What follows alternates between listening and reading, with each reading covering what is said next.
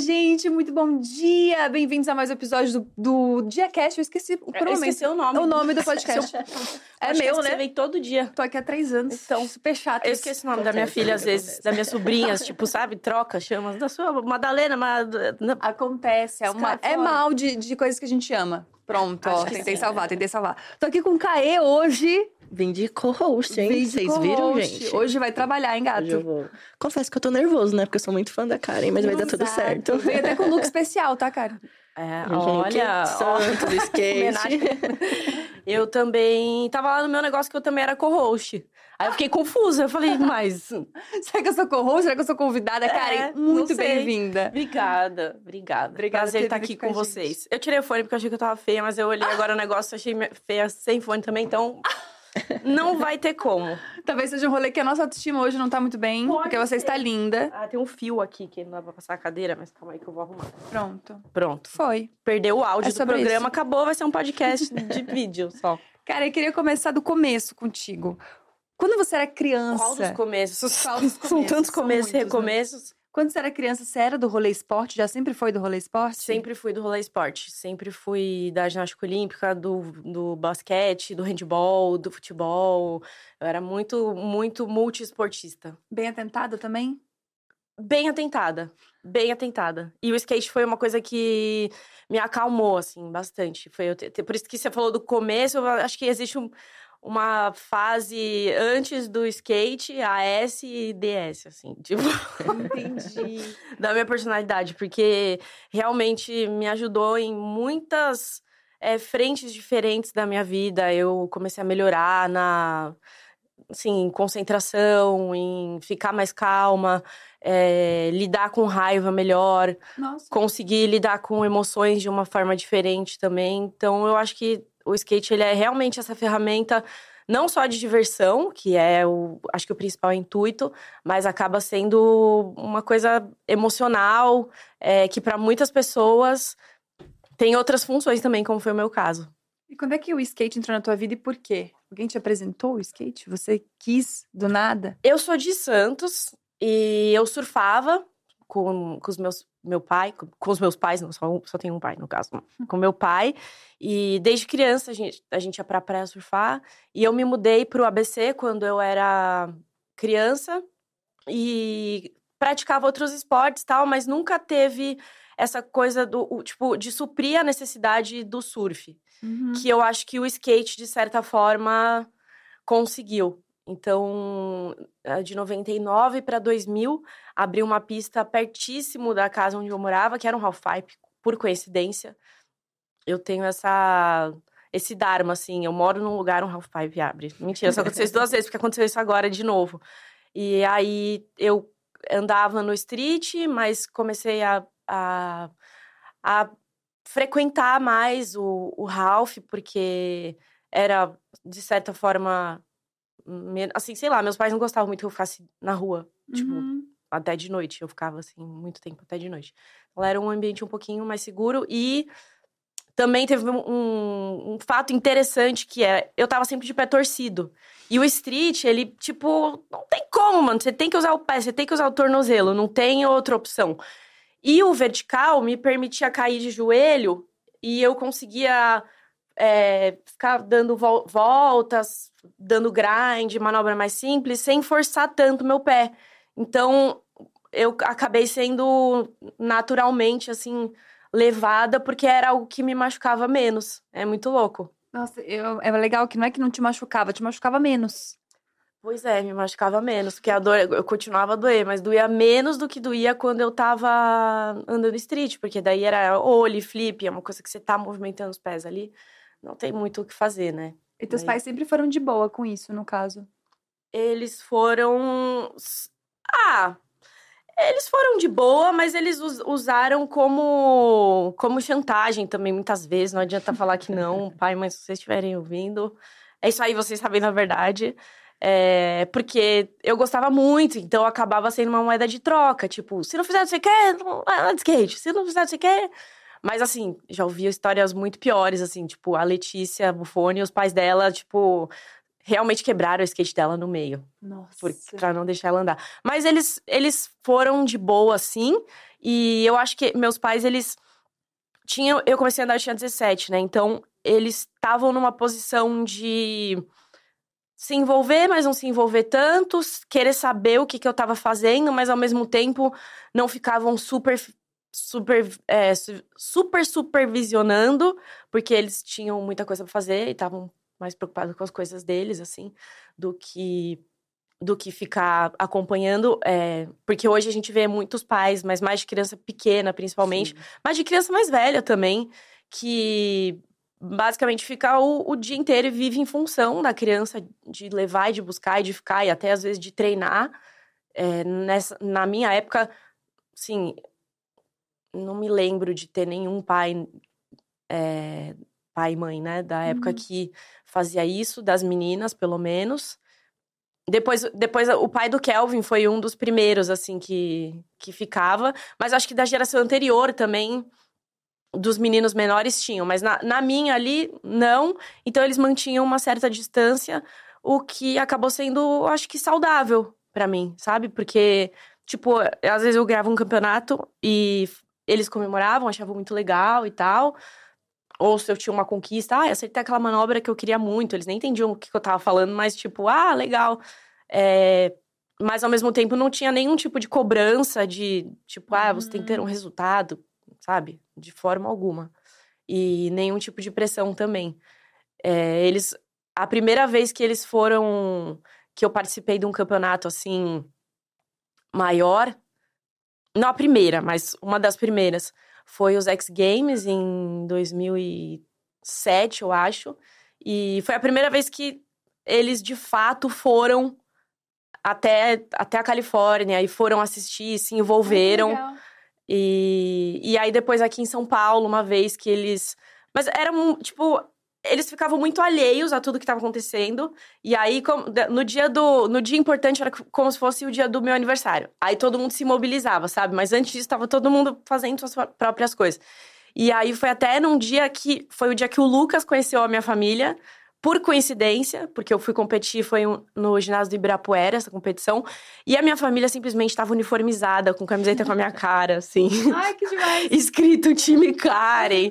E aí o Lucas conheceu eles nessa circunstância, assim, e eu fiquei com muita vergonha, mas foi legal ao mesmo tempo. Hoje eu vejo que foi legal. Como que foi para você esse processo de entender que o skate te ajudava também, mas virou uma coisa profissional, né? Em que momento você percebeu que, putz, é isso que vai ser minha profissão, é essa carreira que eu vou seguir? Não sei, eu acho que foi uma coisa meio natural, assim. Foi acontecendo aos poucos. É... Eu fui a primeira mulher a ganhar uns X, um X Games, né? E um campeonato mundial. E aí as coisas começaram a, a acontecer e, e, e dar certo. E, aí, em, em algum momento, eu falei, ah, acho que é por aqui mesmo, sabe? E aí, nunca, eu nunca tive uma profissionalização oficial, como rola hoje em dia, que, tipo, você escolhe, você decide, tipo, ah, eu quero passar pra pro. É, foi... A minha foi assim, tipo, ah, tá, tá correndo campeonato amador. Ah, mas eu quero correr aqui, esse de pro. Ah, mas se você correr de pro, você não vai mais poder correr de amador. Ah, não, tá bom, então eu vou correr. Aí, tipo assim, foi isso. Pra mim, virar pro foi isso. E eu imagino que muitos têm referências, né? Assim, você citou muito a Letícia Buffoni, vocês são Tem referência. vocês são referência. Por enquanto. Vocês são referência para Raíssa Leal, né? Então, assim, as novas gerações crescem com essa referência, mas como que foi para você? E no esporte feminino no geral, né? Porque a gente pensa no futebol feminino na década de 90, não tinha muita referência, as pioneiras estavam começando. Desculpa. A tua câmera é a 4. Esqueci de te falar isso. Tá. Aqui. Eu vou olhar pra uma, aquela só dizendo contra. Uh. Mas como que foi para você estar tá no esporte sabendo que não era um espaço para mulheres ainda naquela época? Então, eu acho que rolava uma des dessensibilização da minha parte de não. É, de não internalizar que aquilo tinha mais, mais homens do que mulheres e meio que em todos os esportes isso rola, rolava muito, né? Tipo assim, eu gostava de jogar futebol e sempre tinha mais menino. Eu gostava de jogar, é, sei lá, fazer judô e era sempre mais menino. Então, era meio que normalizado para mim. Não era tipo, ah, não, aqui é, o skate é essa coisa que tem mais menino. Era tipo assim, tudo tinha. Então, É, na verdade, as, quando eu comecei a andar, as meninas que eu conhecia, e, e, cada vez que eu conhecia uma menina, era muito rico, assim, era muito incrível. Tipo, parecia que você estava colecionando um álbum de figurinhas, e aí, tipo, você colava mais uma, assim. É, era esse nível, de tão poucas meninas que tinham andando na época. E a gente era bem unida, bem unida. A gente conseguia notar muito as discre discrepâncias que aconteciam e fazer o possível para mudar, para igualar, para melhorar. É, teve muita coisa que a gente não conseguiu mudar até hoje, mas essa, essa geração que eu, de quando eu comecei a andar, eu acho que foi muito ativa, assim, na construção e na no moldar o skate feminino da forma que ele, que ele é até hoje, assim. Eu acho que teve muitas conquistas nessa época. Você teve que competir com muitos homens, né? Durante muito tempo. Você competiu em, em competições masculinas, no caso. Competi. Eu competi muito tempo. Ai, peraí, deixa eu só por aqui. Eu competi muito tempo com, com homens, porque não tinha categoria feminina aqui no Brasil, no vertical, né? Que era a categoria que eu competia. É, tanto no amador quanto no profissional. Caramba. Então, no amador era muito comum, assim, tipo, eu sempre competia com os homens mesmo, porque não não, não tinha. E aí depois no profissional, a mesma coisa, mas aí no profissional acabava chamando mais atenção, porque hum. no, no, no amador, de vez em quando pintava uma menina ou outra também. No. É que no Ralph não tinha, velho. Mas assim, no Street tinha e em mini rampa tinha. Mas no Ralph não tinha. E no profissional também, por muito tempo, é, eu competi sozinha ali. Aí depois se juntou a Bia, eu não, eu não lembro se a Mônica também, Polichuk, em algum momento competiu no profissional, eu acho que não, junto com os meninos, talvez na época dela, assim. Mas na. É, dos, dos anos 2000 até 2010, acho que era só eu mesmo. E e a Renatinha também. E acho que para o público que não está entendendo direito, está falando street, rampa, que, quais são essas diferenças, né, pessoal entender? A Raíssa, ela é do street, né? Qual que era a diferença da competição que você fazia? Sim, o, o street é aquela pista que a gente viu nas Olimpíadas, né? Que tem corrimão, que tem palco, que tem escada. É... E tem o parque, que é outra categoria também, que a gente viu nas Olimpíadas, que é aquela que é um pouquinho mais que o pessoal anda de equipamento e dá uns giros mais alto, aéreo. E o vertical, ele é um. Basicamente, ele é um, um formato de U, assim. Ele é um cano cortado no meio. E. E ele é comprido, assim. É tipo uma. Uma casinha de hamster que você coloca lá uns, uns brinquedinhos pra pessoa ficar brincando e ela fica entretida o dia inteiro. É isso, é tipo, é só um negócio assim, mas que as pessoas ficam o dia inteiro andando, uma vida inteira, trabalha com isso, é muito louco. E por que será que, que tem, em algumas modalidades tem mais mulheres e outras não? Eu acho que é muito louco vocês estarem fazendo isso. Tô fazendo perguntas muito específicas, assim, eu tô vestindo um podcast de skate. Mas é, algumas modalidades são mais acessíveis do que as outras. No sentido de, por exemplo, o street, você tem um skate, você sai na rua, você já tá andando. É, o parque, você já precisa de equipamento, é um pouco mais alto. Então, você precisa de, uma coisa de. Sei lá, mais tipo de constância e de instrução. Tipo, você não vai chegar e vai sair andando sozinho. Normalmente tem alguém ali, você pergunta, ah, como é que faz para dropar e tal. E o half pipe, eu acho que é a pior de todas ela é a mais elitista de todas, ela é a mais é, exclu excludente de todas, porque nos últimos anos, todas as pistas que a gente tinha no Brasil, elas eram particulares. Caramba. E você tem que estar com skate bom para andar, não dá para você andar com skate meio mais ou menos assim, de peça que tá enguiçada. tem que ser realmente um skate é, que está em condições. Então, acabam. Já tem. O, o vertical, no geral, já tem menos pessoas andando do que no parque do que no street. Uhum. Eu, se eu, eu acho que eu sim, não tenho dados oficiais, mas eu imagino que street seja a modalidade mais praticada, depois parque, depois vertical. E depois mega rampa, assim, tipo, sem contar downhill e freestyle, que também entram nesse meio, mas eu não sei aonde. Ter um skate certo, eu lembrei agora que eu tomei um golpe nas Olimpíadas. Porque assim, quando eu era criança, eu sempre quis andar de skate. Você era uma mega referência para mim, mas sou um homem trans, meninas não andavam de skate quando eu era criança. Então minha família não me deu. Vi a Raíssa Leal nas Olimpíadas e falei, agora é minha chance, vou comprar o meu skate. Entrei no Enjoei, comprei um, era um skate de criança, que a rodinha nem andava. Aí eu cheguei lá na Roosevelt, toda agora eu vou andar, na subir. Roosevelt, ainda chegou com skate de criança. Tipo, hora que entrou, o porteiro da Roosevelt lá falou assim, querido, você não vai passar daqui com o skate aí. É uma coisa que eu sempre falo e muitas pessoas perguntam também, né? Que se interessam e querem comprar o skate. Jamais compre skate de marca desconhecida, um skate que não seja de uma loja que, que é de confiança, skate de assim, mercado, essas coisas. O ideal é você ir numa skate shop e pedir ajuda para o funcionário que vai estar tá super capacitado para te ajudar a montar o seu skate de acordo com o seu biotipo, com a com o seu nível, com o que você quer praticar. É um pouco mais caro, mas vale a pena porque é uma coisa mais de longo prazo. E outra dica que eu dou é não compre o skate logo de cara. Primeiro você vai conhece alguém que anda na... tem o primeiro passo. Hoje em dia tá mais fácil. Sim. Antigamente, as meninas eram bem assim, não, não, não emprestava muito não. Mas enfim, se enturma e aí com certeza você conhece alguém que anda de skate. Aí você pede emprestado e aí você fica durante um bom tempo andando com esse skate emprestado para ver se, não, realmente eu me apaixonei, eu vou querer fazer isso, então é o investimento que, eu, errado, eu vou né? fazer. Entendeu? Tudo é errado. Tudo, tudo você errado. fez. É bom que você já deu o exemplo perfeito Exato. do que não fazer. Não sejam como eu, gente, entendeu? Agora vocês têm aí a cartilha de como andar de skate. De como comprar um skate, de como começar e de como não comprar um skate também. É, eu tenho um trauma com skate, que meu irmão comprou um quando a gente era muito pequeno, e aí a gente tava andando, e aí ele tentou me ajudar a fazer uma manobra, qualquer coisa. Ele colocou a mão embaixo do skate e perdeu uma unha. Nossa, eu achei que você ia falar que você quebrou a perna, mas tipo, não, ele. Foi ele que se o ferrou. É dele, não é seu, então. E eu é fiquei um... desesperada, falei, nunca mais. É um trauma compartilhado. Sangue. É um trauma compartilhado. Mas você tá falando muito desse lugar de ser orgânico, de que as coisas foram acontecendo, mas não teve um momento de plano B, assim, tipo, tá, talvez eu precise fazer uma faculdade de X coisa, talvez eu vá para essa área, talvez uhum. eu faça tal coisa.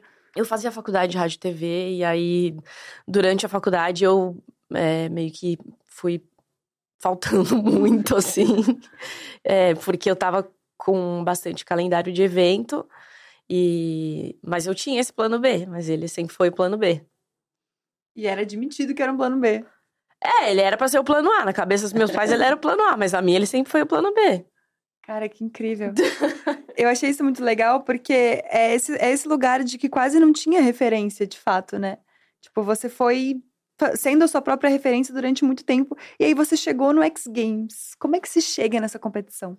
Não, antes de, antes de contar do X Games, assim, não é que não tinham referências, tinha referência, mas eram super poucas. Uhum. É, a primeira menina que eu vi andando no vertical foi a Mônica Polichuk, e eu já andava há algum tempo. E eu ainda não sabia dropar, né, que é descer de lá uhum. de cima. E ela já dropava. E quando eu vi, para mim aquilo era tipo o máximo, assim. Falava, nossa, a mulher dropa, meu Deus. E aí depois eu descobri que ela era mãe, que ela tinha, que ela era chefe de cozinha. Então, Nossa, ampli, que... ampliou muito, porque eu falei, gente, que rico! Né? Ela, ela tá andando de skate, mas ela tem todo um outro universo ao redor dela, que, tipo, que personagem complexo. Tipo, eu quero ser isso. Eu era uma menina ali, tinha 17, 16, 17. E, e aí eu conheci também as meninas da Check It Out, que era uma, um zine que era feito na época. Que também, assim, para chegar em mim, demorou. Um dia a menina, a Lisa, tava na pista e me, e me viu lá, e eu era a única menina, ela, ah, a gente faz um zine e tal. E aí eu, eu vi que tinham outras mulheres, porque não tinha internet, né, na época. Sim. Então. Tem isso. É. Esse pequeno detalhe. Sim, então era, era realmente assim, eu sabia que tinha a Mônica, eu sabia que tinha a, esse zine, que eram. Aí eu lia o nome de todo mundo que tava ali, sabiam quem eram as meninas. E aí eu descobri que na Califórnia era muito mais popular e tinham competições e tinha acampamentos e a coisa meio que acontecia lá. E aí uma vez meu pai foi viajar e eu queria um tênis de skate. Eu tinha um tênis que era de uma marca, não era nenhuma marca reconhecida nacional, era essas tipo, era um tênis falsificado. E aí eu queria muito um, um, um Vans. E meu pai foi para lá, e na época não era nem moda, né? E ele trouxe o tênis e por coincidência, e eu juro que foi por coincidência, porque, tipo assim, como é que meu pai não ia nem se ligar? Era o promodel da Carabete, que era, que era, assim, foi minha maior ídola durante toda a minha carreira, até hoje. É... E, e, porque na, tem, tinha uma foto dela na tag que ela tava, tipo, completamente. É... Completamente não, não dava para entender se era, se era masculino, se era feminino. Eu esqueci a palavra. Uma performance não binária ali? Não binária, uhum. sim. Mas não era. Mas naquela época nem, sim. nem existia o termo, eu acho. Não se falava sobre. Mas ela tava, tipo. Eu lembro que ela tava com capacete, um cabelo meio de cuia, assim. Um, um tênis, tipo esse aqui, o grandinho que eu tô e, e uma calça assim, de equipamento. E eu falei, mano, essa, essa mina é muito foda. E eu vi que era, sim, era meio andrógeno, mas, é, mas eu vi que era mulher por causa do nome. E aí eu fiquei, tipo, meu cérebro explodiu. Eu falei, nossa, é, é isso que eu quero. Eu tenho certeza que é isso que eu quero, que eu sei igual essa, essa mulher aí. Que demais. Que e como que foi estar no X Games pela primeira vez? Sim, é, eu sou meio lesada, né? Então eu respondo as perguntas, tipo, às vezes eu esqueço, depois eu volto. Mas só para complementar essa, que daí gente, eu tinha essas referências, mas elas eram distantes.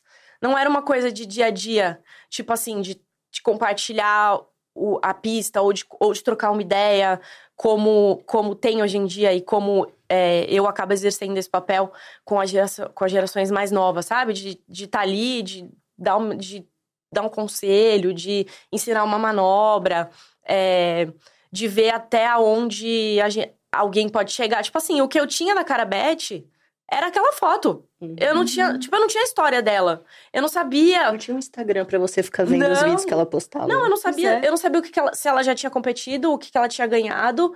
É, quem era ela. Então eu demorei, tipo assim, quatro anos pra ir descobrindo que ela também era campeã de snowboard campeã olímpica de snowboard, que ela tinha uma história, e, e aí que tinham outras meninas. Então, a referência, né, quando a gente, quando é, você fala que eu fui minha própria referência em muitos momentos, sim, porque as referências que eu tinha eram muito distantes, eram muito poucas, apesar de ter um valor inestimável e de serem muito válidas e muito importantes. Mas eu consigo entender a, o peso de ter uma referência próxima cada vez mais. Uhum. Cada vez que eu vejo uma menina que, tipo, é, ela, ela, ela nem questiona quais são os limites. Porque, ela, porque a gente já passou esses limites. Sim. Então, tipo, eu tava pensando ontem, e eu vou responder sobre a pergunta do Zack em algum momento eu vou. Que em algum momento, alguém falou para mim que o corpo feminino, ele não alcançaria a performance equivalente ao corpo masculino no skate. Essa informação me foi dada. Olha o nível. É um negacionismo criando uma fake news, né? Cara, pra poder desacreditar. É fonte, vozes da minha cabeça. Pois é. E, e, é, e, era assim, era um quórum, tipo, os, os, homens do skate. Ah, não, o feminino não foi feito. O corpo feminino, ele não. Caraca. Ele não consegue ter é performance. É Eles sabiam quantas meninas eram fodas e não queriam deixar elas entrarem ali. Então, tipo assim, vamos colocar um negócio na cabeça delas. Era mais ou menos isso, e a gente vai chegar nesse uhum. momento aí. Mas, enfim, para mim, isso ficou muito internalizado. Eu repeti esse, esse discurso. Quando perguntavam por que, que as meninas não andam que nem os meninos. Tipo, a questão era apenas tempo. E essa semana, eu vou fazer um, um, um, TikTok sobre isso, já era pra eu ter feito ontem. Essa semana tem uma menininha que chama Reese Nelson. Ela tem, acho que deve ter uns 10 anos agora. E ela é treinada por, skate, por skate, um skatista que chama Colin McKay, que é um ícone também da geração passada. E ela, eles postaram uma linha. Linha é quando você faz mais de uma manobra e junta. Que ele fez há, sei lá, tipo, há 30 anos atrás. E daí postaram ela fazendo a mesma linha hoje. Com manobras. E quando ele ele fez essa linha na época, era uma linha épica, era uma linha assim, tipo, uau, aquela linha do Colin McKay. E a menina foi lá e fez anos depois. Então, por isso que eu falo que era só uma questão de tempo. Uhum. Porque a gente começou muito depois. O nosso ponto de partida foi muito depois do ponto de partida deles. É, e, e, eu acho que muitas vezes os, os caras do, do skate, eles ficam numa posição defensiva porque eles, eles se sentem culpados, sendo que, na verdade, a culpa não, não é, a culpa não é nem deles, sabe? Não é tipo, ah, não, mas eu apoio o skate feminino, eu ajudo. Cara, é uma construção geral da sociedade. As meninas não são incentivadas a praticar esporte. Sim. Você vai numa, em qualquer loja de departamento, a sessão feminina, e eu falo porque eu vou com a minha filha, é só unicórnio, cor-de-rosa e glitter, e a sessão masculina, heróis, e vamos salvar o mundo, e verde musgo. Tipo, basicamente é isso. E aí, se você é uma menina, primeiro, se você é uma menina que você não se adequa ao glitter, você vai falar, caralho, eu só tenho isso ou isso, né? É extremamente binário. Tipo, e, e, isso acaba sendo confuso. Porque se você é uma menina que você é predisposta a, a ter mais energia, a praticar esporte, a, a fazer esse tipo de coisa como eu fui, eu me senti inadequada. Você se sente inadequada por muitos anos. Até você entender que isso é uma coisa que foi construída de fora e não necessariamente você precisa seguir. Só que como é que uma criança vai pensar isso? Como é que uhum. uma criança vai pensar, tipo, ah, não me incentivaram a praticar esportes? Putz, porque eu sou menina. Quando ela vê, ela já tem 20 anos e ela tá com colesterol alto, achando que ela tem que se matar na academia, com bulimia, com várias questões, por, por causa da construção da, dessa infância. Uhum. Que para mim fica cada vez mais claro que, assim, o que eu puder fazer para contribuir para ter um pouco de mudança disso, incentivar as meninas a fazerem esporte, que seja, no meu caso, o skate, que é a ferramenta que eu tenho para oferecer, ou qualquer outro esporte, é, é, é minha missão, assim. Mas viu como as coisas estão conectadas? Você falando disso de roupa, por isso que eu vi em você uma referência, né? Porque assim, eu não entendia que eu era uma criança trans, um corpo trans no mundo, mas pensava, putz, eu sou o tipo de pessoa que quer me vestir dessa forma. Como Sim. a Karen tá se vestindo, como as meninas do skate estão se vestindo. Então, de certa forma, vocês ajudaram muitas pessoas trans também, saiba disso, indiretamente. é, assim, basicamente eu me vestia igual eu tô hoje, só que em vez de top, eu tava com uma camiseta até o joelho, assim, né? e eu acho que para mim era muito confuso também, porque eu não cabia na sessão feminina, nunca coube. E eu questionava isso e falava: o que, que, que eu tenho que fazer? Será que eu sou um cara? E aí, uma época, eu comecei a me vestir realmente igual um cara e, me, e, e pegar toda essa questão de gênero. É, nos campeonatos, eu não, eu não gostava quando descobriam que eu era menina. Tipo, eu tentava esconder. Mas, ao mesmo tempo, também eu não queria ser um cara.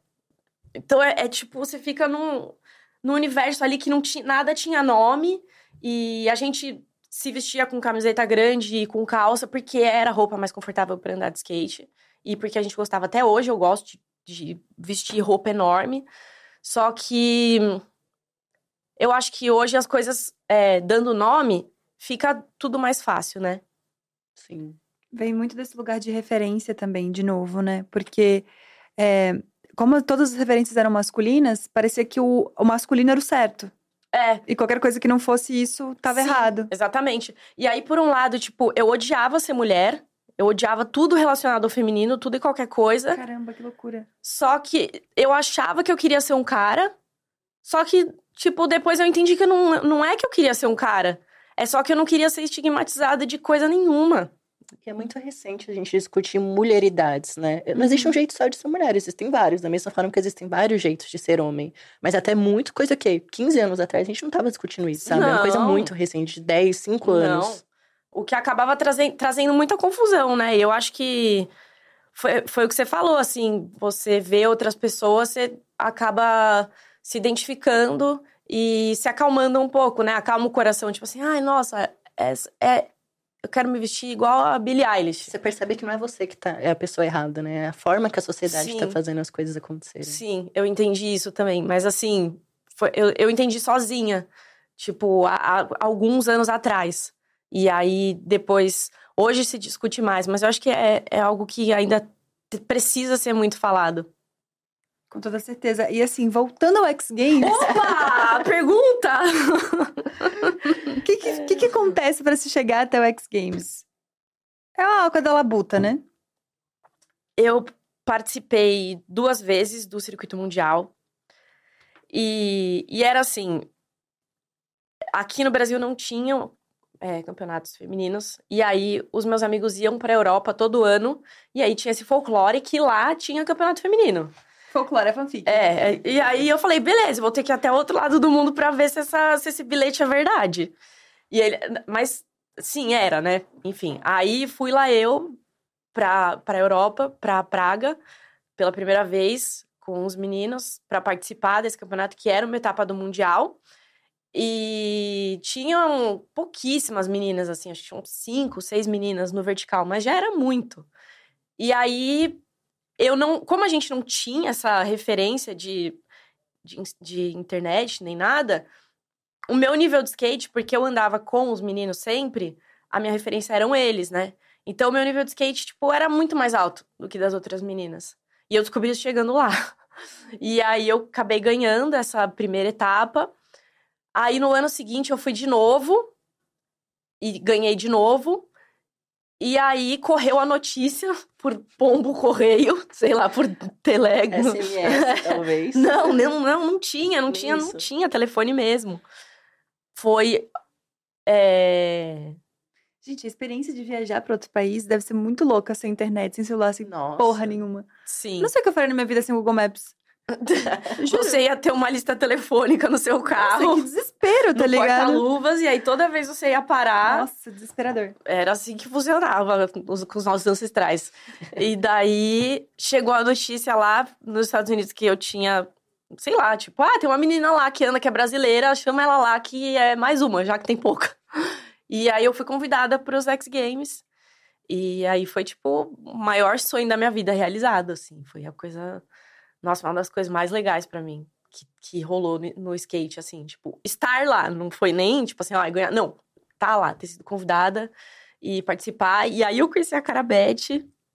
E aí eu Olha! conheci a, a Mimi, a Lindsay e todas as meninas que eu viria a competir pelos próximos anos.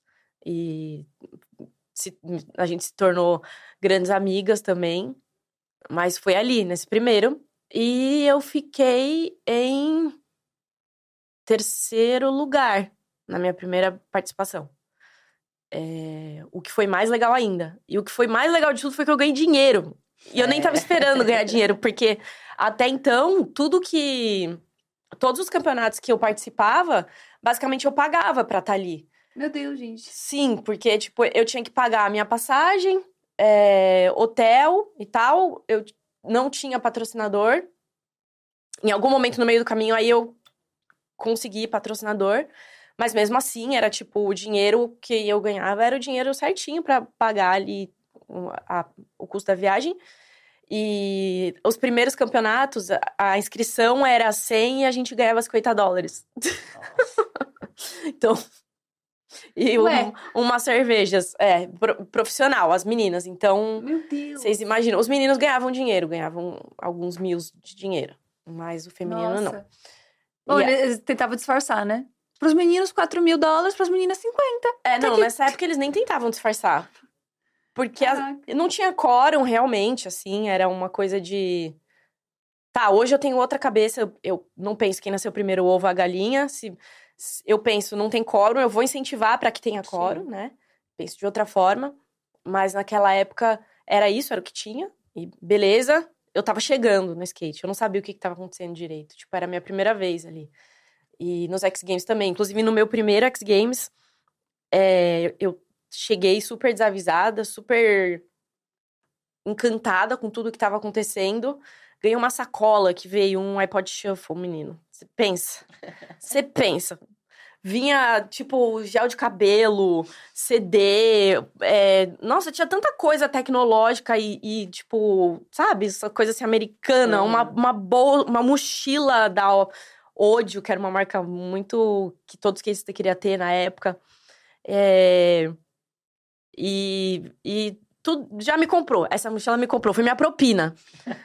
e aí as meninas estavam todas engajadas na, na causa do, do, da Alliance, né? E aí eu chegando lá, elas me explicaram o que que era. Que era uma, tipo uma associação, um grupo que elas fizeram junto com um advogado para ter respaldo legal também. Porque Ice Games já era uma coisa que acontecia há alguns anos, e o feminino também, né? Mas é, a premiação era muito discrepante. Então, primeiro que nem tinha. Então, teve esse movimento para tipo assim, ei, deixa a gente participar, deixa a gente entrar. Então, o começo era demo, não tinha dinheiro. As meninas iam lá e faziam, tipo, um, Nossa, um desfile. É, um desfile não, né? Um, um, faziam uma volta pra, pra mostrar que elas estavam ali. Que existe. É, que existe, isso. Aí, nos anos seguintes, uh, conseguiram entrar com premiação, tanto o street quanto o vertical. Só que aí chegou um momento que as meninas que eram mais velhas, a Carabete, a Mimi, e dependiam do skate, tipo, para viver 100%, eu na época ainda não dependia. Elas é, viram que era necessário fazer esse movimento para aumentar a premiação e para igualar a premiação. Uhum. Né? Que no caso, no, o masculino acho que era 50 mil dólares e o feminino era 15, alguma coisa assim. E daí rolou uma reunião antes, tipo assim, ó, a gente vai tentar conversar. Se, se não rolar, a gente vai fazer um boicote e todo Caraca. mundo vai. Eu não sei se é funcional muito o boicote, mas enfim, tipo, eu tava com elas. E aí todo mundo correu com a mesma camiseta da Alliance para mostrar que, tipo, a gente tinha um ponto que a gente precisava que fosse mexido e que fosse mudado. E o, a ESPN é, recebeu abertamente esse grupo para conversa e conseguimos a igualdade de premiação para todas as categorias, não só para o vertical. Veja só. O vertical, alguns anos depois, e esse é um argumento idiota que às vezes as pessoas querem jogar na minha cara. Ai, vocês pediram para aumentar a premiação e aí depois foi lá e viu, acabou, tirar o vertical. Só que a premiação do street continuou alta por causa do movimento que a gente fez no vertical. Uhum. Ponto final. Até hoje. e você foi quatro vezes campeã mundial. Aham. Uhum. Em que tempo foi, foi tudo isso? Ai, meu Deus. Porque eu não tô conseguindo colocar numa linha do tempo, tô ficando meio desesperada. Eu também, eu preciso às vezes olhar no Google, mas deixa eu ver. Eu preciso olhar no Google minha própria história. própria história, que tá o próprio Eu confundo muito mesmo. É, o primeiro ano, eu acho que foi 2005, 2006, 2008, e depois 2000 foi 2015, que foi o último ano antes de eu engravidar da Sky, ou 2014. Enfim, não importa muito. foram, foram dois mil e poucos. Que foi é, explicar, né, o que, que é o, o circuito mundial. Na época ele não tinha muitas etapas. Ele tinha, é, como tem hoje, que, sei lá, deve ter tipo umas oito, nove etapas. Na época eram três ou quatro no máximo. E, e aí você participa dessas etapas e somos pontos, e quem somar mais ponto é o campeão mundial daquele ano. Uhum. Você falou de um jeito que parece ah, uma é. volta no parque. é isso, somar mais ponto, e é isso. Mas é isso que ilude. Quando tipo a gente assiste, tabuleiro. Quando a gente assiste competição dos skate, você pensa, meu, não deve ser tão difícil fazer isso. Porque olha a naturalidade que elas fazem. É difícil Nossa. pra caramba. Não, é o maior erro, é o maior erro. Tipo, nossa, eu já vi isso tantas vezes, porque realmente parece muito fácil. E aí você fala assim: não, vou lá e vou fazer. Aí você coloca lá em cima e, tipo, e desce e cai de cara, porque não é tão fácil quanto parece. E na última Olimpíada, Gente, eu tô né? meio chocada, porque pra mim nunca pareceu fácil. Eu tô meio, tipo assim, será que eu tenho muitos problemas mesmo? Então, porque pra mim nem parecer, pareceu. Não, é que se você ficar muito tempo, tipo assim, ah, eu vou numa pista pra ficar observando. Aí você, tipo, você fica lá, chega uma hora que você fala, passa pela sua cabeça. Ah, não é tão difícil assim. Eu, tá todo mundo fazendo. Eu acho que eu conseguiria. Quando você vê um.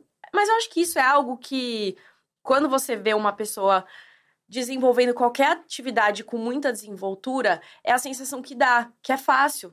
Você fala assim, nossa, não, essa pessoa não tá se esforçando. Porque uhum. realmente, quem é muito bom e tem uma naturalidade na coisa, não aparenta esforço. E aí dá a falsa sensação de que é fácil. Mas às vezes não é, às vezes é, mas às vezes não. E na última Olimpíada foi a primeira vez que o skate chegou então, né? Se tornou um esporte olímpico. Como que foi para você? Você queria que isso tivesse sido alguns anos antes para você poder competir também numa Olimpíada ou é algo que você nunca imaginou que poderia acontecer? Eu imaginei, porque eu cheguei aí, inclusive, para as Olimpíadas da Juventude na China, que foram foi um jogo de teste que teve é, com a categoria vertical e, e o vertical era o mais cotado para ir para as Olimpíadas. Então, quando veio a notícia que o vertical não entraria e o parque entraria, para mim foi até meio que um choque. É, mas eu também estava no momento que eu tinha acabado de ter filho e até tentei fazer né, parte da corrida olímpica, mas era muito complicado, muito complexo, muito desgastante, não rolava. Talvez se fosse pro vertical teria rolado, mas não naquele momento não era o momento. E, e foi ótimo também para mim não ter participado, poder ter participado como comentarista. Eu acho que eu consegui agregar muito mais do que como skatista, talvez, se eu tivesse ali no parque. Temos uma pergunta sobre isso, inclusive o Bruno mandou aqui. Tenho curiosidade de saber se a Karen pensou que um dia teria a oportunidade de ser comentarista em transmissões de competições femininas. A Bruna Massa, perdão. Faz toda a diferença ter mulheres na área comentando. E a Bruna também falou que adorava os teus vídeos que você fazia mostrando como desenhava e tal. Ah, obrigada, Bruna. Então, é... eu sou uma. Além de eu andar de skate, eu sou uma entusiasta do skate feminino. Porque às vezes você faz um esporte, mas você não gosta de assistir. Por exemplo, eu gosto muito de jogar futebol, mas eu não gosto de assistir futebol. Uhum. Tirando quando é um jogo que tá todo mundo torcendo junto, assim, tipo, sei Copa lá. Do mundo. Copa do Mundo, tá todo mundo uhum. muito envolvido. Mas, tipo, eu não. Mas eu amo jogar futebol. E, e, e o skate, não. Tipo, eu amo andar e eu amo tudo que envolve skate. Eu amo, tipo, conversar sobre. Eu sou nerd de skate. Eu amo conversar sobre peça, eu amo conversar sobre história, eu amo conversar sobre é, as fofocas, tipo, tudo assim. E eu esqueci a pergunta. As fofocas. eu já fiquei querendo fofocas. Se você já pensou Nossa, como seria ser. Como... Mentira. Bom, já entrar nesse não, ponto não já nada, já. Vai, nada. vai entrar nesse ponto já já. é, se você já tinha pensado em ser comentarista numa competição feminina. É, sim. Então, e aí, como entusiasta, né, do, do esporte, eu via as competições femininas aqui no Brasil sendo comentados com muito descaso com muito Sempre descaso. comparação com o masculino. Com muito. Uhum. Eu não sei se em comparação, assim, mas o descaso que eu digo era tipo. A pessoa que tava comentando ali, ela não sabia nem o nome da menina que tava, tava andando direito, ela não sabia a história dela. Tipo, ela não. Às vezes ia comentar e, e o skate faz parte, tipo assim, ah, Gabi Mazeto, que foi mãe agora, sabe? Você saber um pouco do backgra background da pessoa. Tipo, é, saber um pouco da história, porque além é, skate vai para além de manobras, eu acho que na transmissão também. Uhum. Porque senão fica só aquela coisa, tipo, backside tail. Frontside tail slide. que ninguém entende, né? Kickflip. É difícil demais. Nossa, é complexo. É. Mas tipo... eu lembro muito da transmissão, a primeira, a primeira vez que a Gabi voltou, né, depois da gestação, a sua animação falando, porque é isso, né? Acho que também talvez a Karen, em 2015, quando foi mãe da Sky, viu muito ali na Gabi, né? Tinha acabado de ser mãe, tava lá competindo como se nada tivesse acontecido. Benzona em cima do skate. Total, e, e era algo que eu não conseguiria ter feito o que ela fez. Tipo, a minha construção de maternidade é completamente diferente da dela. E cada, né, e isso que é muito louco, assim, tipo, não dá para comparar. E eu jamais teria conseguido fazer o que ela fez. E acho que é incrível da, da maneira. E talvez ela também não tivesse conseguido fazer o que eu fiz e, e não teria conseguido abrir mão de várias coisas. Mas eu, tipo, sou uma time das mães, velho. Para uma mãe estar tá ali fa fazendo coisa com um neném pequeno, é tanta coisa que você tem que abrir mão e, e é tão difícil, sabe? Até a gente trouxe esse esse comentário ali na, nas Olimpíadas, porque o Shane O'Neill, que tinha sido pai, estava co competindo, mas é completamente diferente. É. Uhum. Até porque a pressão em cima de uma mãe é muito maior, né? A eu, culpa, enfim. É, eu acho que não é nem só, não é nem a pressão, é pela, tipo, o tanto de coisa que realmente que você tem a fazer ali, tipo, você tem o amamentar, o estar tá junto com a criança, os cuidados psicológicos e tal, que é uma coisa que eu desculpem amigos skatistas, eu tô aqui para falar a verdade, mas são pouquíssimos ao longo da minha trajetória toda, desde que eu comecei a andar e hoje em dia, claro que eu percebo muito mais que quando são recém-pais dão uma sumida e ficam em casa, dando aquela força. Tipo, são poucos que assumem o papel da, da paternidade mesmo, assim. Uhum. Hoje em dia tem alguns bons exemplos, mas hum, sim, uma porcentagem que é discrepante. Então, você ser comentarista de competições femininas é muito nesse lugar também de, de saber exaltar o, o, o esporte feminino, né? N- Não foi pensado, né? Assim, eu acho que foi possível pelo meu interesse generalizado no Uhum. skate desde sempre. Mas não, não foi treinado ou não foi premeditado. Eu não, não tive uma formação de comentarista. Eu nunca tinha comentado nada na minha vida. Cheguei lá pela primeira vez, eu não sabia o que ia acontecer. Mas eu sabia sobre o que eu tava falando. Faculdade de rádio e TV também deu uma ajudada. Cara, eu só faltei nessa faculdade, não ajudou nada. Não ajudou nada, é ótimo. Amei, Mas sinceridade. acho que uma das coisas que se destacou também, além da técnica que você domina como ninguém, é que a Karen é muito engraçada comentarista. Nossa, a gente dava umas comentários boas perfeitos. risadas ouvindo ela comentando. De vez em quando tinha uns virais, assim, tipo, a Karen falou, sei lá, xoxota. Eu, ah, que maravilhoso. que coisa incrível. Eu acho que as pessoas estão acostumadas com comentaristas em rede nacional, que são tem outro tipo de postura, né? Mas o skate, ele é descontraído. Então, eu acho que não faria nem sentido assim, tipo, eu não, eu acho que eu não mudei o jeito que eu sou pra estar na TV. Tipo, como eu sou, se a gente desligar o microfone e desligar tudo, tipo, eu vou falar do mesmo jeito, eu vou fazer as mesmas piadas, assim. E, e com a câmera foi, a- foi igual, assim, na- durante a transmissão. Eu não liguei, ah, liguei meu modo comentarista, agora eu vou falar tudo certinho e tudo. Não, porque é skate, eu tô acostumada a ver campeonato de skate e ficar comentando sozinha em casa. Só, sabe, comentar sozinha? Você fala, pô, que maravilhoso, eu não acredito. Nossa, mas essa roupa que ela tá, ela tá meio esquisita. Não, mas esse- essa roupa que esse cara tá também tá brega demais. Então, acho que tem isso, assim, da, do treino de, de fazer parte do universo de skate, de ver vídeo de skate, de assistir evento. De se entreter mesmo fazendo rolê, né? É, que é algo que, tipo, uma pessoa que não, que não é do skate, ela não consegue não consegue chegar e adquirir essa bagagem muito rápido sem ter vivido dentro do skate, né? Uhum. Eu tava pensando numa coisa que você falou é, sobre essa dessensibilização que tinha no- nos primeiros momentos ali do, do skate, quando você entrou. E fico pensando que agora você conseguiu traçar um lugar muito diferente, ter um entendimento muito diferente sobre as coisas que você passou, sobre as coisas que você viveu, né? Olhando de- desse lugar hoje.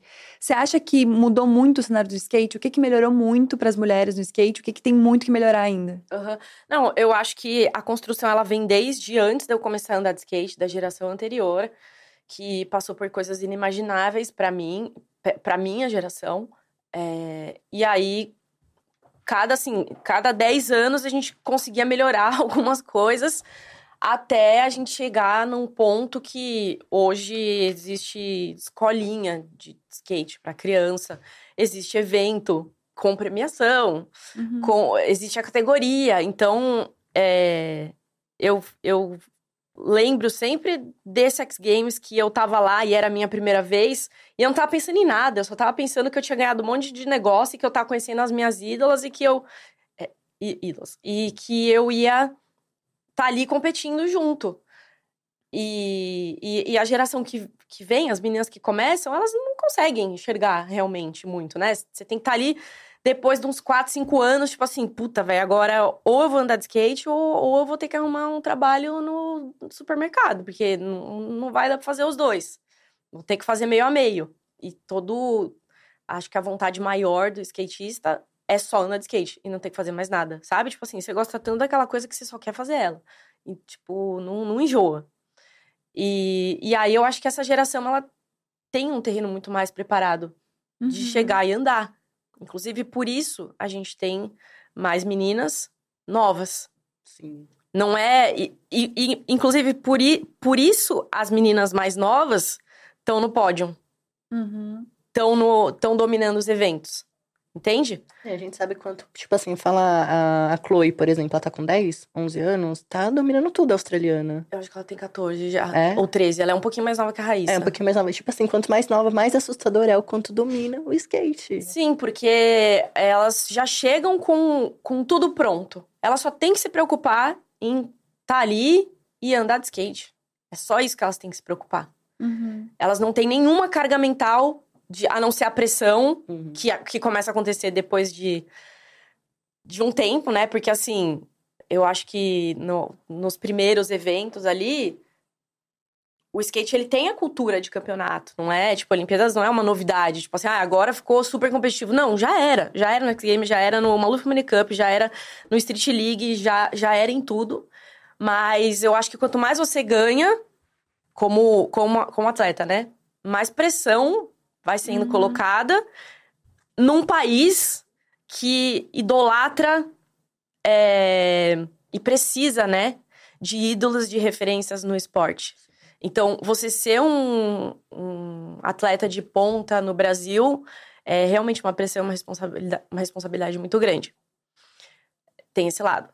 Mas é, a questão das meninas mais novas estarem despontando é isso. Elas só têm que ir lá e andar de skate. Uhum. Então, acho que a tendência é durante. Vou fazer uma previsão aqui. a tendência é durante algum tempo as meninas mais novas é, terem esse destaque. Essas meninas vão crescendo, vai chegando outra geração mais nova ainda, que vai conseguindo superar, mas vai chegar um momento em que vai estabilizar, vai, a gente vai conseguir estabilizar numa faixa etária de uma geração que teve, que pôde ter todo um desenvolvimento dentro do skate desde muito nova e chegar na, numa maturidade, numa idade é, de maturidade até, acho que emocional e física, que, que permite estar no auge. Eu acho que Uhum. mais pra frente a gente vai ver isso, sabe? Meninas um pouco, um pouco mais velhas. a- Uhum.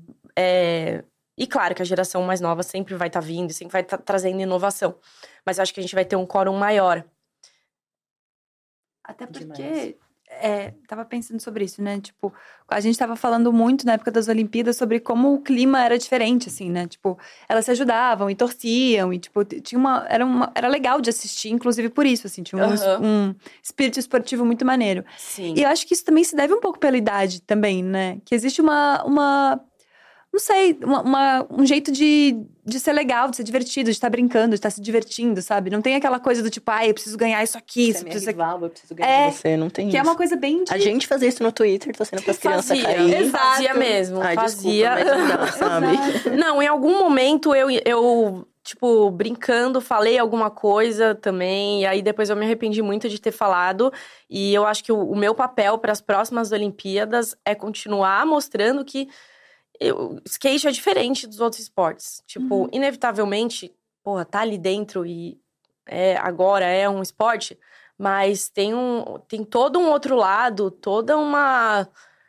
é, coisas que são, são pilares muito fortes que, se não tiverem junto, dentro de competição ou não, não, não faz muito sentido. Uhum. Então, assim, eu eu vou torcer junto com todo mundo, porque é muito bom a, a torcida compartilhada, mas o que eu puder fazer para o negócio não se tornar uma torcida de futebol, eu vou fazer. E eu vou estar comentando em algum lugar, não sei aonde, mas eu vou.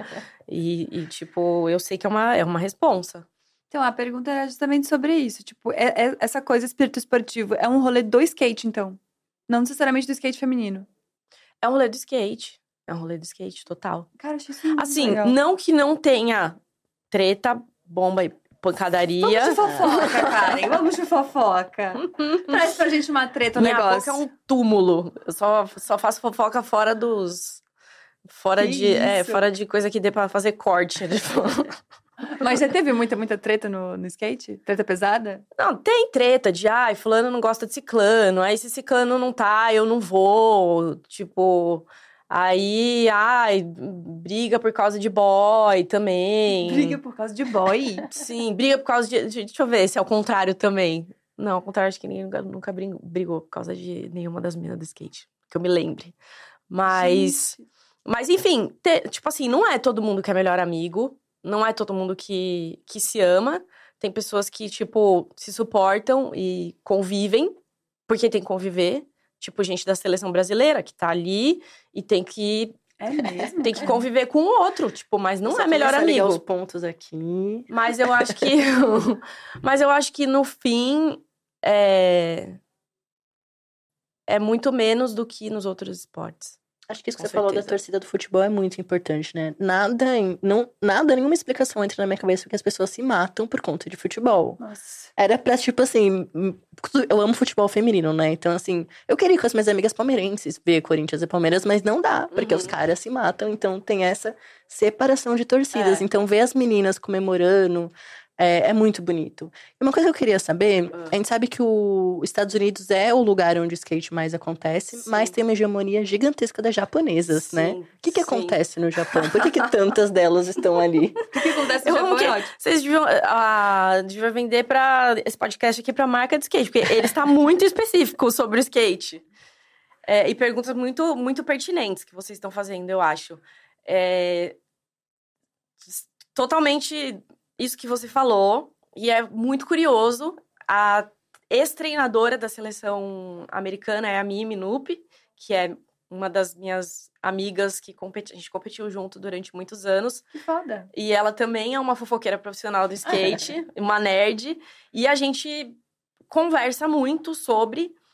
E, e eu falava pra ela, cara, o que, que acontece com a seleção americana? Tipo, por, por que que. Sabe? Por que, que não vai? Por que, que não engata?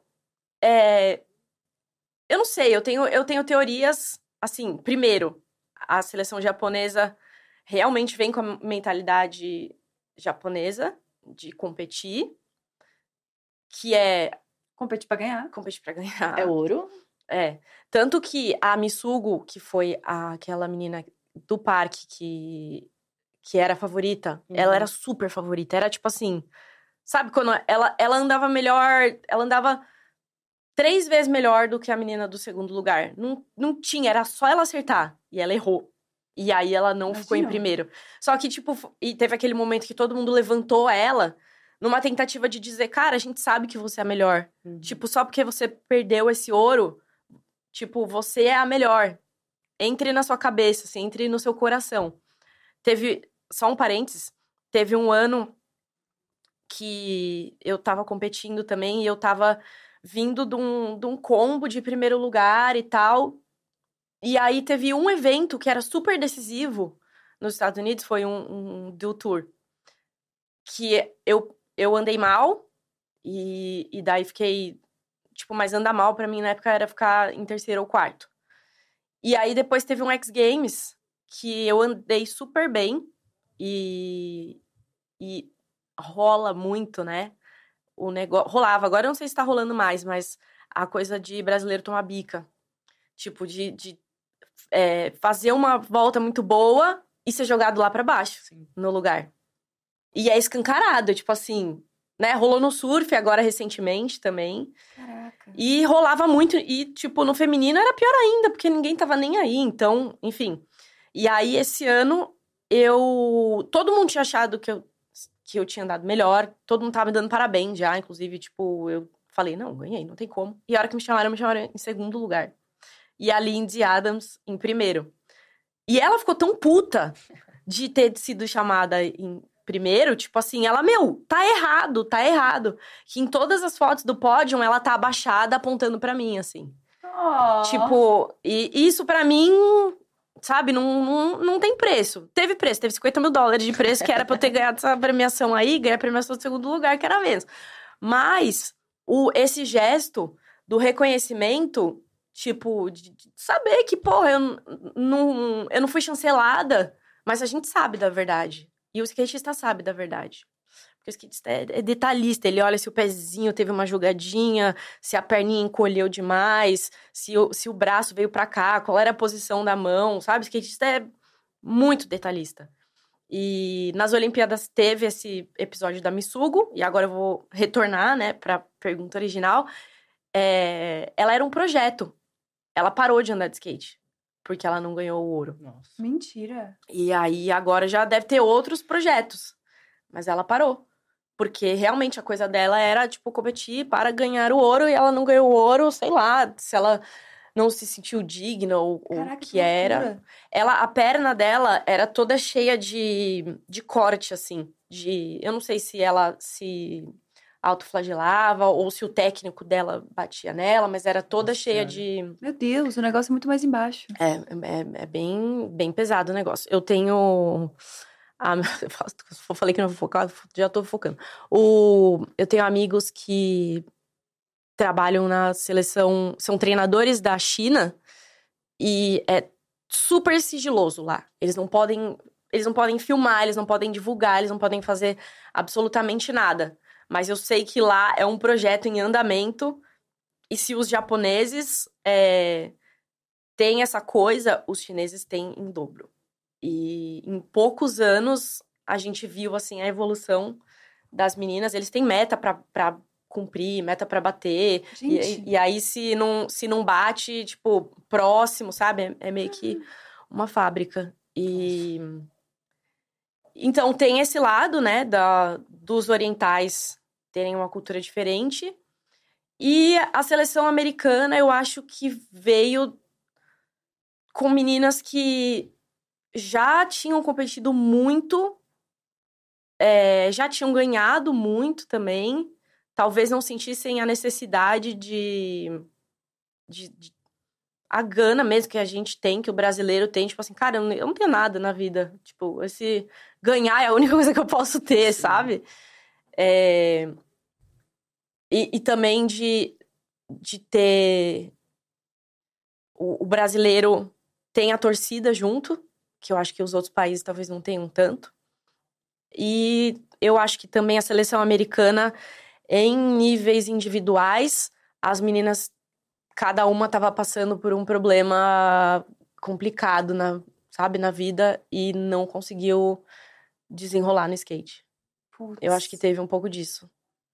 Nossa, tem mais essa, essa coisa também. Sim, Que tu tem uma vida, né? Se a tua vida não tá bem, sim. É nossa. coisa de segundos ali que você tem que estar muito. Um, É. é isso, como você falou, um pezinho fora. É. Teve já uma ruim. mina que a gente adotou também, né? O brasileiro adotou. Além da raiz, além das Mag, brasileiras. Ma- Mag. Mardi. Qual era o Sim. país? Pelo amor de Deus. Ela é da Filipinas. Filipinas, eu Filipinas, acho. ela é maravilhosa. É Que, a eu galera adotei- adotou muito. Eu adotei a Momiji. Eu tenho um carinho. Quando, eu- quando a Momiji, quando a Raíssa pede pra Momiji, eu falo, tudo bem, vai. Foi a Momiji que ganhou. vai. tá tudo certo. Ela é, ela é muito fofinha. Ela né? é muito fofa. É. Não dá pra não ter raiva dela. Não tem como, Sim. gente.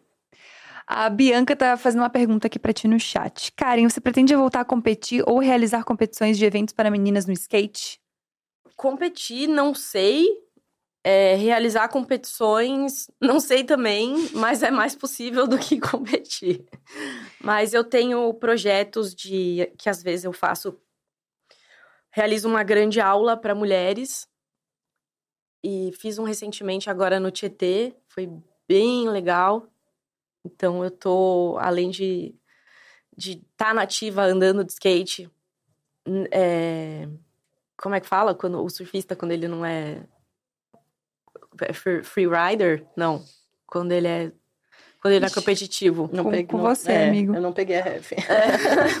mas é isso, né? Você não compete mais, mas parar de andar de skate não tá nos seus planos. Não tá nem um pouco nos meus planos. Meu joelho tenta, tenta, tenta, mas Ele eu perde um respiro. É, não, eu tô lutando com ele, assim, junto com ele pra melhorar, pra eu conseguir ter uma qualidade de vida e uma longevidade no skate, que é o que eu mais quero. E talvez eu voltaria a competir numa categoria é, que fizesse sentido pra mim, sabe? Eu competi nos Estados Unidos, eles têm um, um campeonato que é o, o Pool Party, e eles que é só feminino e tem assim categoria de 11 a 13 anos, de 14 a 16, de 16 a não sei o quê. Tem tipo umas 20 categorias. Você pode escolher a categoria que você vai competir. E aí eu cheguei a competir logo depois, quando esse cara era bem pequenininha mesmo, eu competi na, na categoria é, Pro Master. E ganhei. E foi muito legal, porque eu competi com as meninas que eu competia na minha época. Que demais. Que Então, massa! Eu acho que isso foi o, o principal pra mim. E aí rola toda essa coisa de tipo as meninas mais novas assistirem as meninas mais velhas, saberem da história, saberem que elas só estão ali porque teve uma outra geração antes e que que o, o, o, conjunto da obra é muito importante. Não dá pra você pegar e, e tirar assim, ah, essa categoria aqui é, é a melhor. Não, tipo assim, é, um, é uma festa o negócio e é muito bonito. Então, se eu for fazer algum evento, pode ter certeza que vai ser nesse sentido, para tentar incluir o máximo de, de mulheres que se sintam aptas a participar. Que foda. Cara, a gente falou muito de skate até agora, mas você também é pintora, cantora, compositora, pilota avião, também anda de para, sabe? Tipo, faz muita coisa ao mesmo deixar. tempo. Como é que a arte entrou na tua vida? E como é que você consegue se expressar de duas maneiras diferentes? Eu tô meio desesperada, para mim não tem hora o suficiente no dia. Tô meio, tô meio chocada. Eu, eu também tenho esse desespero. Eu escrevi sobre esse desespero ontem. É, bom, agora a audiência do, do programa devia estar tipo assim: ah, mas os caras falando de skate aí, ninguém quer saber. Agora vamos começar o programa. É, eu também tenho esse desespero, cara. Eu, eu juro, eu escrevi sobre isso ontem. Eu não sei como resolver, eu acho que eu vou ter que falar na terapia, porque eu acho muitas coisas muito legais e eu fico querendo ser essas coisas e, e, e participar e aprender e, tipo, eu tenho uma coisa com, com aprender a fazer, eu acho intrigante não saber fazer, e daí, de repente, você aprende, desbloqueia. Eu acho que é uma mágica, assim, em tudo. Mas, é, às vezes a gente tem que priorizar, né? Porque não, não tem como. Dá pra fazer só, sei lá, um moodboard no Pinterest das coisas que você, você gostaria.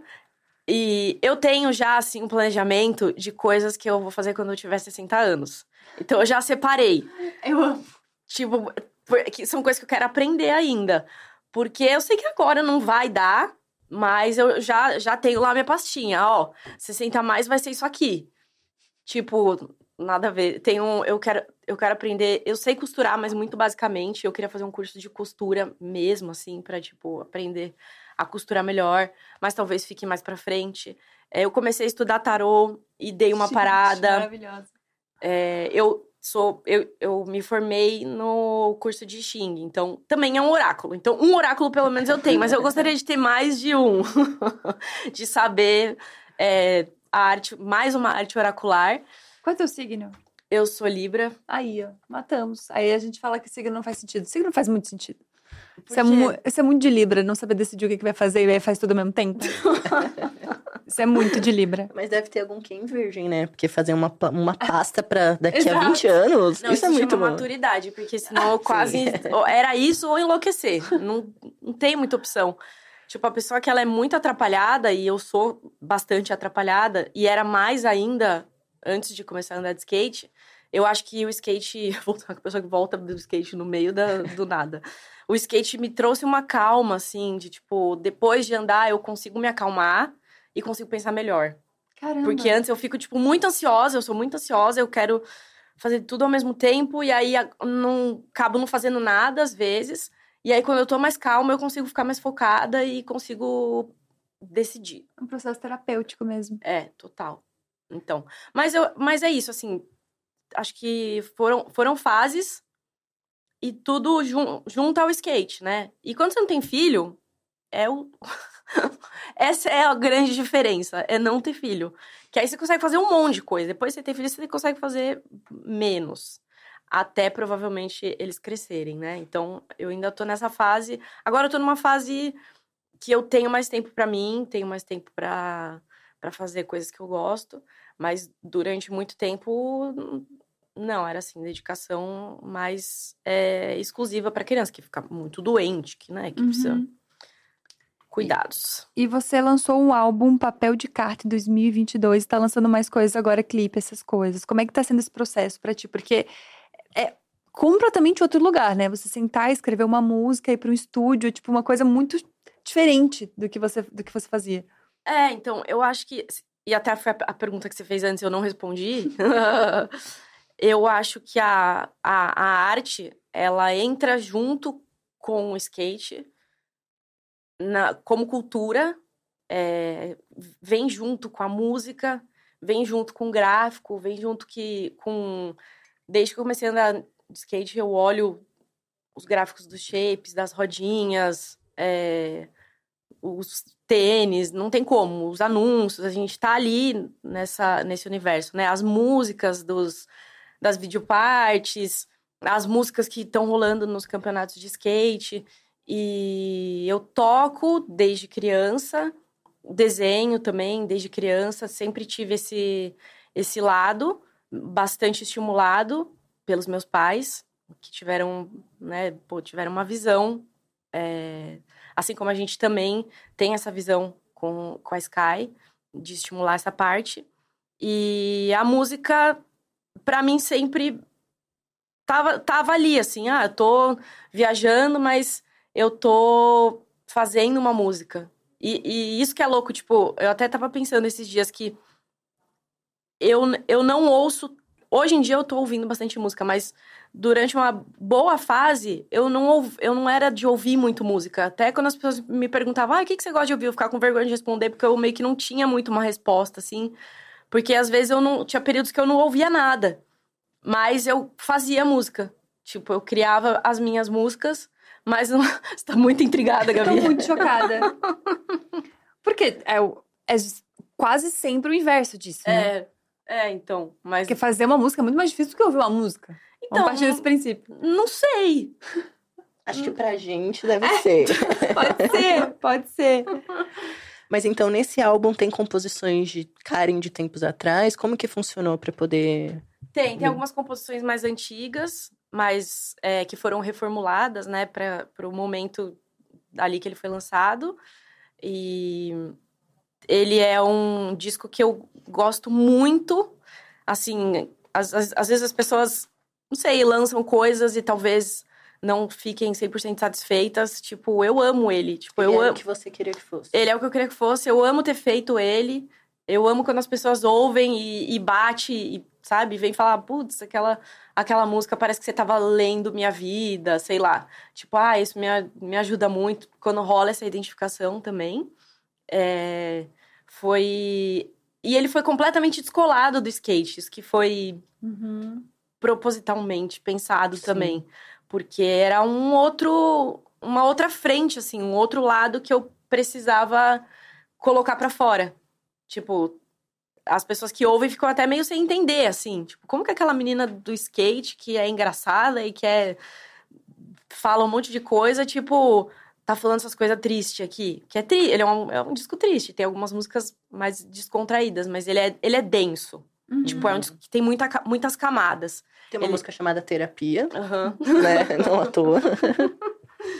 E, e ele, é, até a, a parte visual também, não teve nenhuma referência de skate. A gente foi por, um, por uma coisa assim mais, é, mais pop até, eu acho, e mais verdadeira de, de do que eu vivia ali com recorte, com colagem, com com figurino super simples, é tudo tudo bem simples, sabe? Menos as músicas que são complexas, com camadas. Você tem parcerias com bandas como Cansei de Ser Sexy, né? Que assim, Sim. destravou uma memória da minha adolescência absurda. Como que foi que também construir isso e ter esses feats?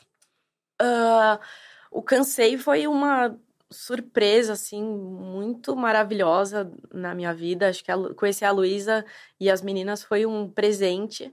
Primeiro porque era uma banda que eu admirava muito na adolescência. E segundo porque a música ficou muito legal. O clipe ficou muito legal, se vocês não assistiram ainda. A música chama Cuckoo Crazy. E a gente gravou esse clipe com a Camila Cornelsen na Califórnia. Tem a minha filha no final do clipe fazendo papel de, de eu no passado, né? Que ela, vamos combinar, né? Que ela é muito igual. É, É absurdamente né? igual. E aí tem esse.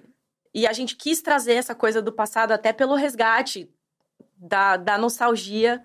Papel de Cartelier é um disco nostálgico na Uhum. sonoridade e, na, e no visual também. E, e o Cansei de Ser Sexy voltou ativa agora, eles vão fazer show. Então eu fiquei muito feliz, assim, por ter feito parte tão pertinho, assim, da, dessa narrativa. E é é uma música que eu amo, é uma música que é, ela, ela entrou na versão deluxe do disco, mas que fez muito sentido e... Ouçam lá, ouçam lá e vocês depois me falam o que, vocês acham. Vocês, vocês ouviram, chegaram a ouvir, não? Essa é a tua música favorita do álbum?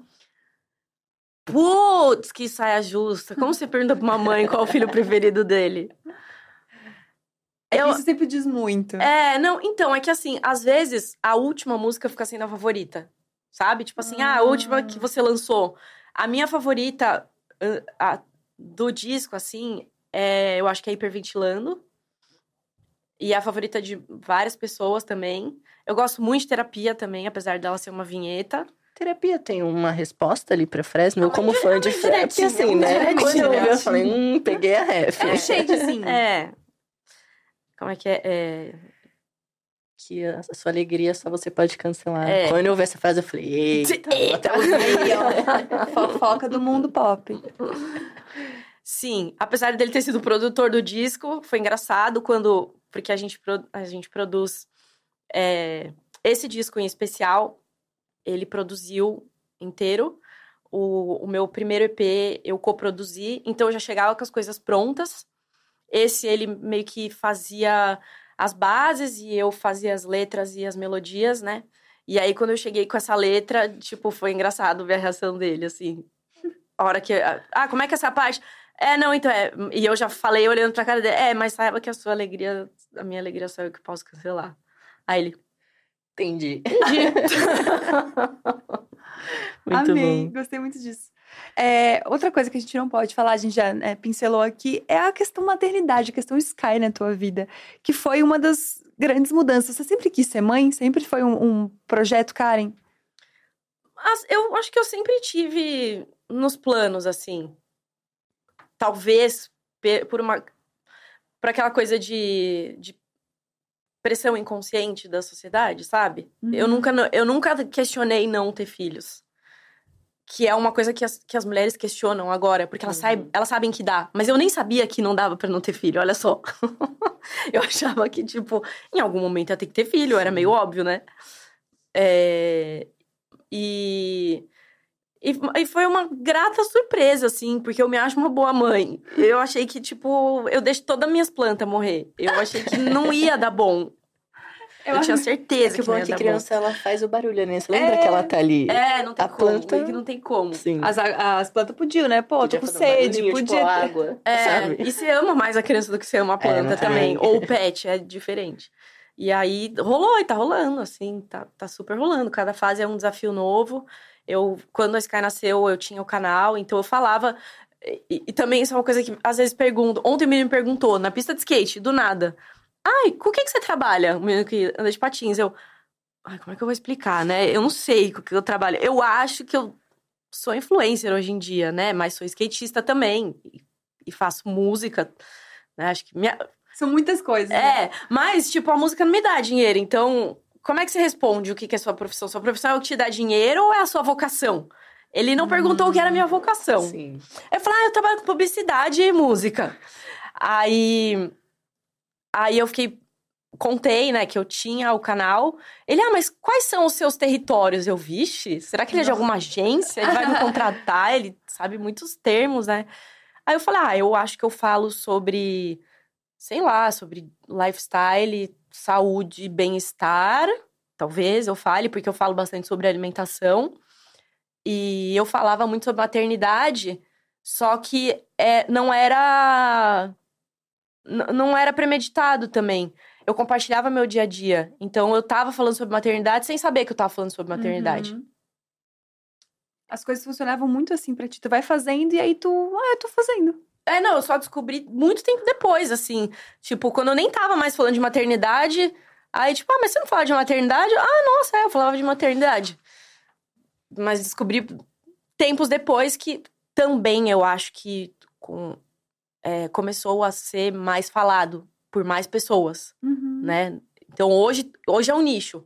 Mas há 10 anos atrás, não, eu não acho que era um nicho. Não. Não, mas acho que não era mesmo. Porque acho que tinha aquele, aquele lado muito romântico da maternidade, né? É, então não tô doida, ainda bem.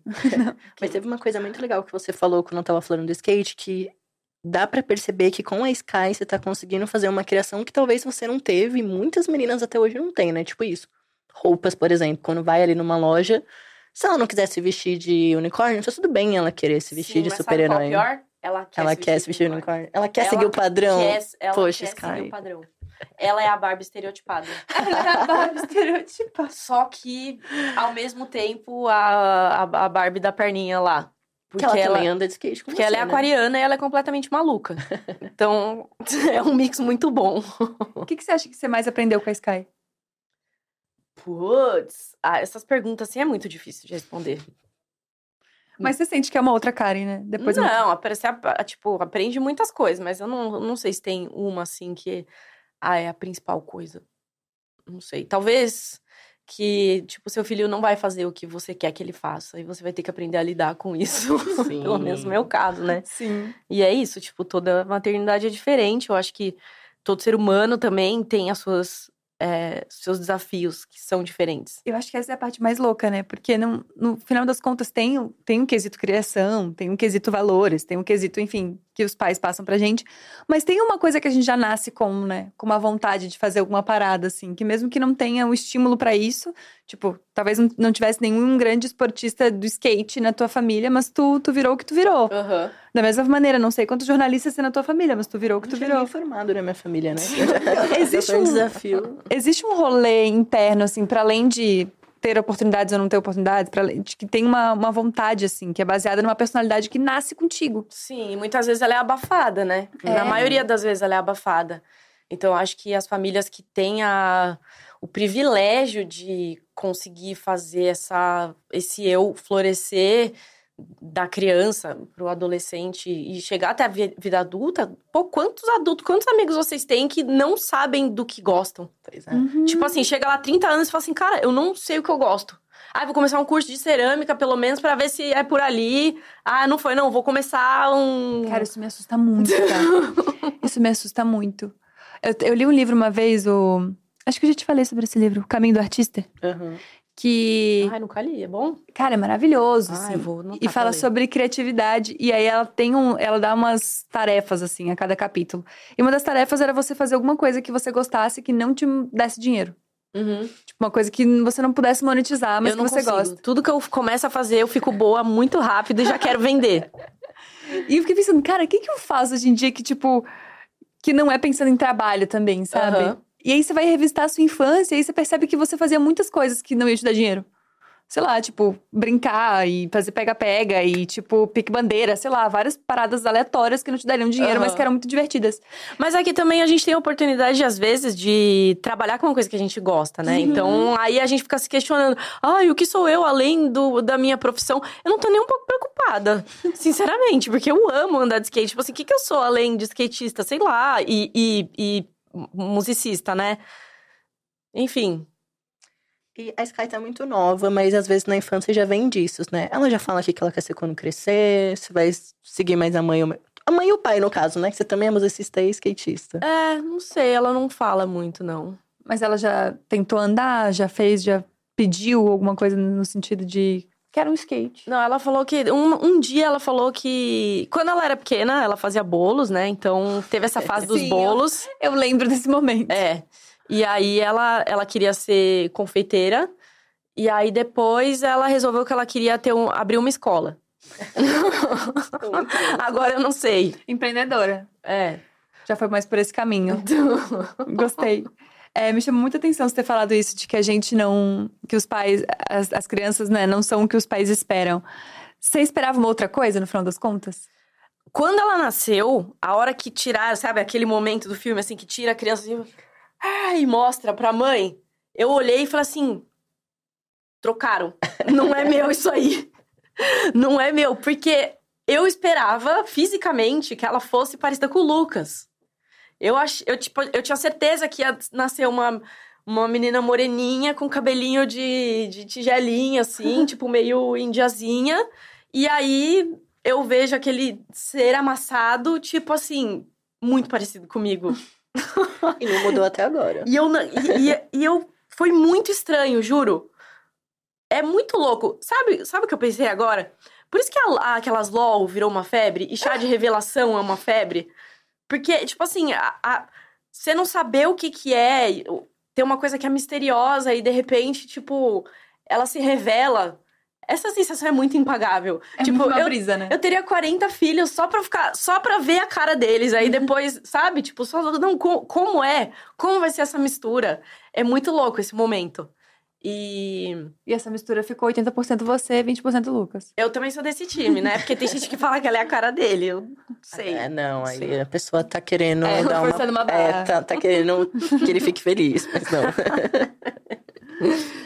É, mas ela tem muito da minha personalidade e muito da personalidade do Lucas, graças a Deus. Porque se- se fosse só da minha, eu ia estar enrascada. Será muito difícil, você acha? Ah, eu acho. E é isso, sem comentários. Sim, eu era, bastante. A gente tem um- Ainda sou aquelas. A gente tem um jogo aqui de recomendações. Tá. Então é aquele momento que a gente vai te falar alguma coisa, você fala o que, que você recomenda em- relação a isso. Tá. Uma banda feminina. Banda Ou uma artista, Uma o que tu achar artista. melhor. é. Bia Badubi. Bia Badubi. Uma pista de skate. Hum. O Half Pipe do Tietê. Gostei, achei muito específico. Um livro.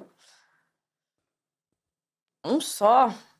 Ah, Toma por ti, se tá. quiser falar mais. A insustentável leveza do ser. Ai, bonito. Ai, Gosto. Culta, lê muito ela. Uma música que não sai da sua cabeça. Ah, putz. Normalmente é a última que eu tô fazendo. Justo. Dá uma Apesar de. pra gente. Ah, não, nossa, não, agora eu não vou lembrar. É só a hora que você não quer, que daí você lembra. Justo. Mas, e tem uma, qual que é que a Sky fica cantando toda hora também? Ah, te- tem uma do de um artista que eu gosto que chama Breakins, é, que chama Teeth, a música. E quando vira e mexe, eu tô cantando ela. Um gosto completamente inusitado. Assim, uma parada que você faz o que você gosta que ninguém imagina. Hum, não sei. Muito livro aberto, né? É. Eu também sou assim, é uma desgraça. Mas teve um dia que eu choquei todo mundo, que eu falei que eu gostava de anime. Todo mundo ficou tipo, Realmente. Eu tô chocada agora com Viu? essa informação. eu sou super fã, naruteira. E que eu gosto de luta, o diretor Nossa, eu lembrou agora. Eu vou pensar sobre, mas Adoro é isso. UFC, menino. não Nossa, eu perco odeio um. UFC. Eu também É o odeio. esporte que pra mim não é esporte. Nossa, eu já causando polêmica aqui. O esporte que não é Não é esporte. O esporte. quê? Aquela do nada. Começa uma treta no, no podcast. Um reality show. Putz, reality show eu não, não assisto muito. Você Nenhum. participaria de algum? Eu já fui convidada pro Big Brother. Mentira! Já. E falou não, obviamente, que a gente não te viu lá. Eu falei não, mas assim, foi um não muito dolorido de falar, sabe? Porque. Nossa, eu fiquei uns dois meses em crise, assim, tipo, ai meu Deus, será que eu vou? Será que eu não vou? Será Que eu Sério? vou? E aí eu não. O que, que te fez não ir? Eu tenho muita insônia. E aí eu ia morrer lá dentro, eu, tipo, e eu tomo remédio psiquiátrico também, então Hum. não. Ia, ia dar ruim. Ia dar ruim. Tá. Mas, é mas foi pelo lance da insônia mais. Mas você foi convidada e, tipo, fez algumas etapas ou você só no convite já falou que não? Não, foi só aquele primeiro convite que o menino te liga. E você tá, tipo, eu tava no mercado com a minha amiga. E aí ele, oi, tudo bem? Eu sou fulano de tal aqui da, da Globo. Eu vou te, quero te fazer um convite, mas provavelmente agora você. Eles sabem que a gente vai. Que, tipo, a- que vai só ficar um Sim. E você vai meio que esquecer depois de tudo que ele falou. E aí, a hora que ele, né, falou, a gente queria te convidar pra, par- pra participar e tal. Mas é claro que depois tem várias etapas, então era uma primeira seletiva, mas mesmo pra essa primeira você tem que aceitar. E aí, já pra essa, eu pesei muito, assim, e todo mundo. E eu não contei pra, não contei pra muita gente, mas as pessoas que sabiam, tipo, todo mundo era a favor, menos a minha mãe. E a, Olha. cara, e a minha mãe é muito louca, porque a minha mãe é. Ela não é. é- Ela não me manja muito em várias coisas. Mas em umas coisas, Ela sabe muito. ela vai no ponto. E ela foi a única que falou a opinião que era a que eu também achava. Que ela falou, mano, você vai pirar lá dentro, você não vai conseguir dormir e você vai brigar com todo mundo. Caraca! Aí eu falei, é, exa- é exatamente isso que eu penso. Mas toda a galera, tipo, na época, a minha produtora, a Carol, o, o Lucas também sabia. Quem mais sabia? Acho que tinha mais uma pessoa que sabia. falar. Acho que falei também. Todo mundo era tipo assim, meu, vai falando que sim e vai passando de fase. E no final você fala Decide. não, se quiser. Mas, tipo, eu, eu não quis, assim, nem falar, ah, meu, pra quê também? Ficar perdendo tempo dos caras, perdendo tempo meu. Tipo, se, se eu realmente não quero, né? E, tipo, foi muito difícil falar não, porque eu sei que é o sonho de muitas pessoas. Sim. E uma parte de mim queria tá também. Não, e é outro lugar. Você estoura uma bolha, né? Tipo, é outro É, lugar que nossa. você É, vai. então, eu pensei muito nisso também. Tipo assim, eu ia estourar. Só de estar lá, tipo, eu quero que minha filha fique sendo conhecida, porque todo mundo que tá lá, né? O cachorro tem fã-clube, a- o filho tem fã-clube, os tios ficam famosos, a família inteira fica famosa. Tipo, eu, eu não sei se eu queria isso pra, pra minha filha. Tem uma responsabilidade a mais, né? É, Que ano que foi esse convite? foi. Nossa, eu acho que eu não vou lembrar exatamente, mas eu acho que foi o, o da. Depois do da Manu. Tá. O da Juliette. Da Juliette. Não, então foi depois desse.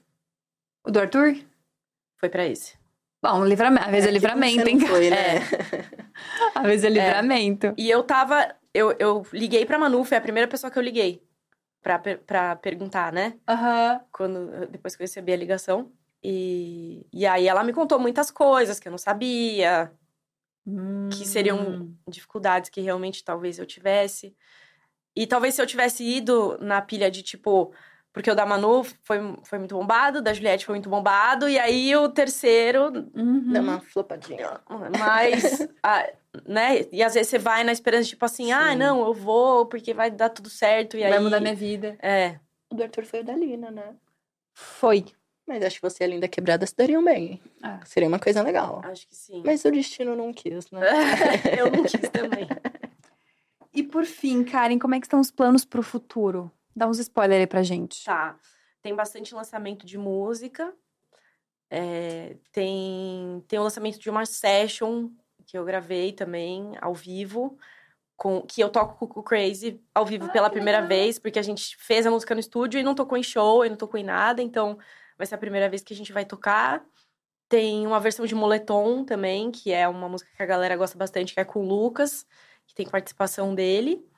E vai ser uma, uma live, e depois vão ter os vídeos disponíveis, vai sair, vai sair um EP também. Que foda. A gente tá planejando para mês que vem, Uhum. é, para dia 21. Pode ser que mude a data. Se mudar, eu aviso nas minhas redes sociais, Uhum. mas tem esse, esse lançamento, e aí depois eu já começo é, a trabalhar singles do disco novo. E show. É, eu ia perguntar isso. Show, eu ainda não posso falar, mas eu tenho. É, é sério, é que eu, eu- eu- é, contratualmente eu não posso anunciar antes de Aham. da coisa anunciar. Aham. Eita. Mas tem show É. ainda no final desse ano, um show bem legal. E e aí o disco que fica pro ano que vem, mas eu já vou vir com singles e vídeos e e conteúdinhos nesse meio tempo. E eu tô bem empolgada pra próxima música.